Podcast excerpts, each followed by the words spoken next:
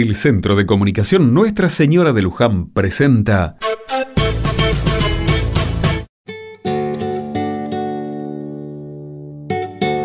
Doña Rosario va y viene entre las ollas que ya hace rato están sobre el fuego de leña. El humo molesta, pero a Doña Rosario parece no importarle. Más alejados, un grupo de vecinos acomodan unos improvisados tablones sobre algunos cajones, para que sirvan como mesa para el almuerzo de los chicos. Todavía no es el mediodía, pero en ese comedor del barrio, todo es actividad y preparativos.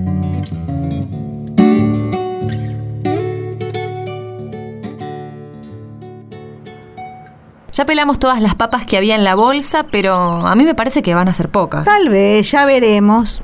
Cada día son más los chicos que salen de la escuela y vienen al comedor. Si esto sigue así, no sé cómo vamos a hacer. Es que las cosas están cada día más caras y con lo poco que ganan los padres ya es muy difícil comer. Yo hace un rato que volví del matadero y los muchachos me dijeron que esta semana no van a poder darnos más de esos huesos con algo de carne que le ponemos al guiso. Dicen que también tienen que darles a otros que van a pedir. Y está muy bien que así lo hagan. Ya veremos cómo nos arreglamos. ¿Eso es todo lo que queda de fideos? Sí, es todo. Ay, no, es re poco, no va a alcanzar. Tráelos para aquí, ya veremos cómo nos arreglamos. Sí, ya veremos cómo nos arreglamos, ya veremos cómo nos arreglamos. Pasando hambre nos arreglamos. El comedor del barrio funciona hace varios años y es poca la ayuda que consiguen.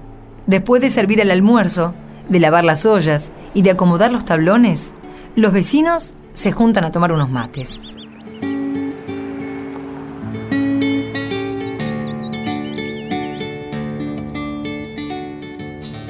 ¿Vieron? Raspando el fondo de la olla, pero alcanzó. Y claro que alcanzó. Si a cada rato usted le echaba agua a la olla para estirar el guiso. La verdad, tenés razón. Un poco aguado estaba. Oh, ¿Y para mañana qué hacemos? Espera que eso te lo contesto yo. Ya veremos cómo nos arreglamos, dice doña Rosario. Bueno, ¿ahora también ustedes se van a reír de mí? No, no se enoje, Rosario. Es que tanto repetir a uno se le va pegando. A mí lo que se me va pegando es este olor a humo que llevo encima y la tristeza que da no saber cómo vamos a hacer mañana para poder servir el almuerzo. ¿Tristeza? Yo sentía tristeza cuando eso me pasaba y estaba sola en mi casilla. Ahora no, estamos juntos para ayudarnos, ¿no? Ah, eso es cierto. Pero a veces se cansa uno de tanto empujar, empujar y pareciera que nunca vamos a salir de pobres, ¿eh? Con estos matecitos ya estoy como nuevo. Me voy a dar una vuelta por los negocios del barrio a ver qué podemos juntar para mañana antes que anochezca. Así después me toca empujar ese carro con el que salgo a cartonear. Bueno, vamos que te acompaño, Beto. Ayer anduve por la capilla del barrio para pedirle al cura que nos preste la olla. Cuando llegué estaban en la capilla y el sacerdote leyó algo que me dejó pensando.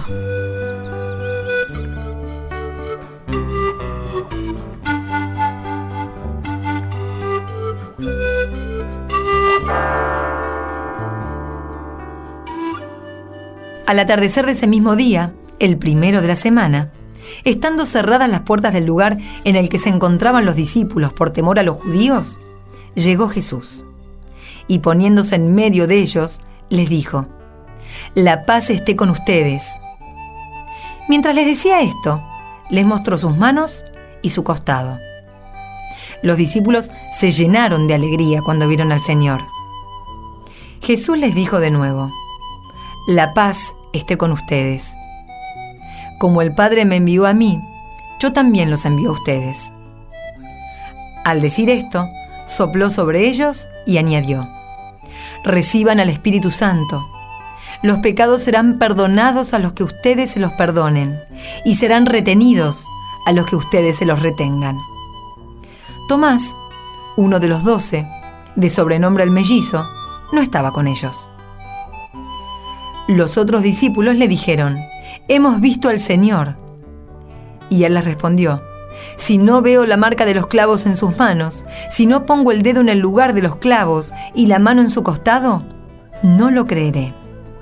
Ocho días más tarde, estaban los discípulos reunidos en la casa y estaba con ellos Tomás. Entonces apareció Jesús, estando cerradas las puertas, se puso en medio de ellos y les dijo, La paz esté con ustedes. Luego dijo a Tomás, Trae aquí tu dedo, aquí están mis manos.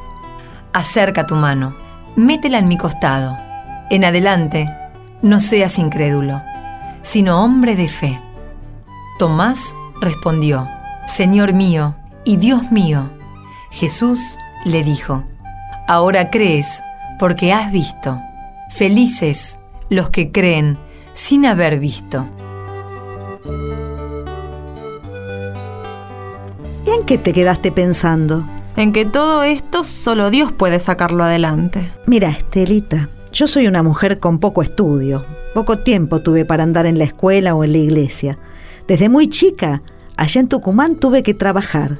Después me vine para, para esta ciudad y con los hijos y esas cosas siempre estuve ocupada. Pero eso no quiere decir que no tenga fe. Claro que no, yo siempre le hablo a Dios y le digo que las cosas van a salir solo si Él nos ayuda.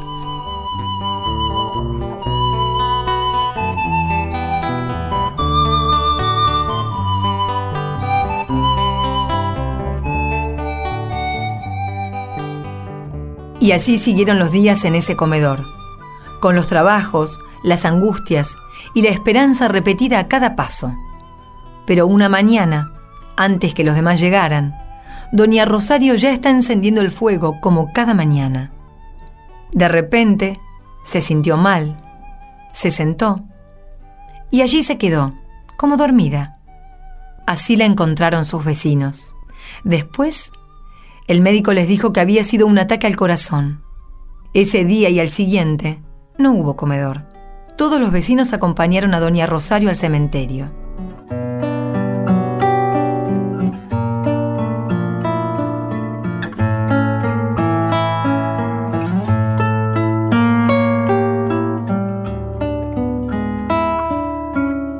¿Y ahora qué vamos a hacer?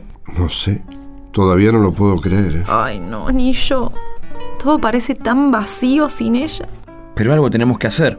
Al menos decidir si vamos a seguir con esto del comedor o no. No sé, tal vez sea mejor dejar todo. ¿Pero qué están diciendo? Ahora más que nunca hay que seguir. Como sea, pero hay que seguir. Oh, yo no sé si voy a tener fuerza. Claro que vamos a tenerlas. Nos va a costar más, pero Dios no nos va a dejar. Y tal vez deberíamos dejar pasar unos días, ¿no? Para ver más claras las cosas. Miren, muchachos. Hace un tiempo tuve una larga charla con Doña Rosario, que recién ahora estoy entendiendo. ¿A qué te referís, Estela? ¿De qué hablaron? De una vez que Jesús apareció, después de resucitar, y se mostró a sus amigos.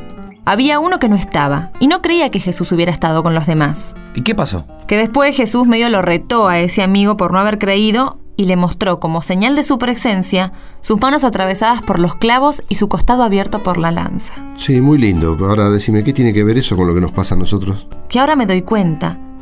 Doña Rosario, como tantos en nuestro pueblo, van gastando la vida por los demás, hasta que un día... Hasta que un día se les explota el corazón de tanto sufrir y empujar el carro. o se les rompe por amor, por amor a los demás, se les va gastando. Oh, ¿Y entonces? Que esa gente como Doña Rosario vienen a ser un poco como la continuación de Jesús en nuestro tiempo, que se dejan romper el corazón por querer a sus hermanos, hasta dar la vida por ellos. Es verdad, pero ¿Sabes que tenés razón?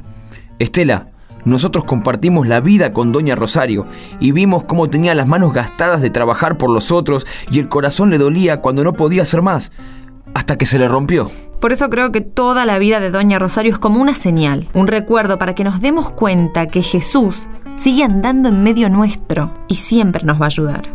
bueno, entonces a seguir, pero ¿cómo? No sé, pero como decía Rosario, ya nos vamos a arreglar.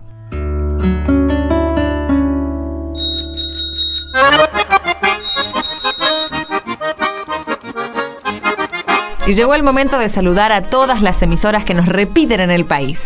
A Radio Álvarez FM 100.9 de Francisco Álvarez, provincia de Buenos Aires. Nuestros saludos a Radio 100 Federal, FM 99.9 de Federal Entre Ríos. Un saludo muy grande para el Obispado de Oberá, en Oberá, Misiones. Un gran saludo para Radio Eclipse, FM 99.7, General Pacheco, provincia de Buenos Aires.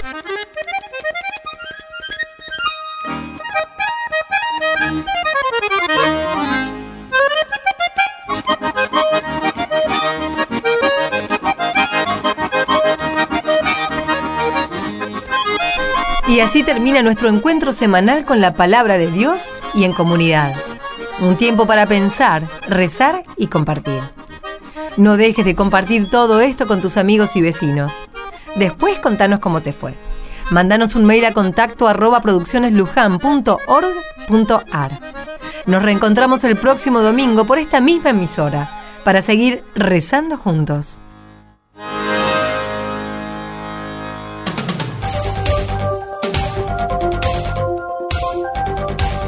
Envíe su comentario en mensaje de texto. Escribe en su celular la palabra Luján. Luego ponga un espacio y escriba su comentario. Y envíelo al 1515. Luján al 1515